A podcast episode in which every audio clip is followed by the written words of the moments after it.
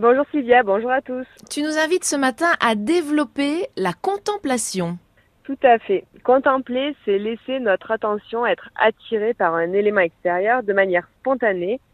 C'est se laisser absorber par cet état au point de suspendre la suractivité mentale et de trouver l'apaisement et la disponibilité pour vivre cette expérience quelques secondes, quelques minutes et qui sait peut-être quelques heures. Alors comment on fait pour se rendre disponible, Marie-Laure, pour contempler quand tout va souvent trop vite autour de nous, qu'on court tout le temps? Bon, c'est vrai Sylvia que nous sommes dans des fonctionnements qui la plupart du temps ne laissent pas beaucoup de place à la contemplation et à ces moments suspendus. C'est pourquoi il est important de se créer des occasions. Nous avons tous en tête cette image de nous, un soir d'hiver, fixant un feu qui crépite, regardant inlassablement la valse des flammes, et l'apaisement que cela peut nous procurer.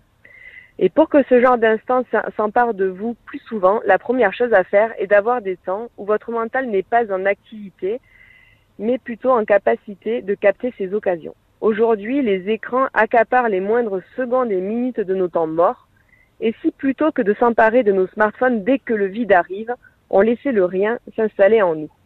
C'est dans le calme et la disponibilité que notre attention va se laisser happer par ce qu'on appelle des cibles mouvantes, par tout ce qui est en mouvement autour de nous. Alors ça peut être en observant la nature environnante, un feu, en écoutant une musique douce et apaisante par exemple.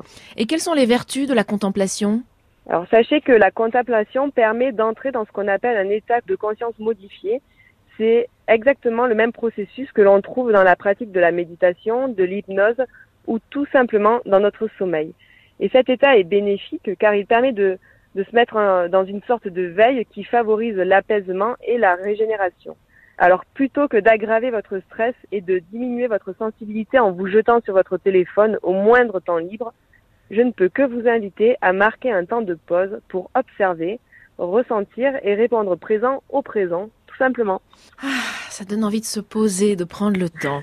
Merci Marie-Laure pour cette bouffée d'oxygène qu'on retrouve euh, tous les samedis matins en mode réussite. Merci à toi, à la semaine prochaine. À la semaine prochaine.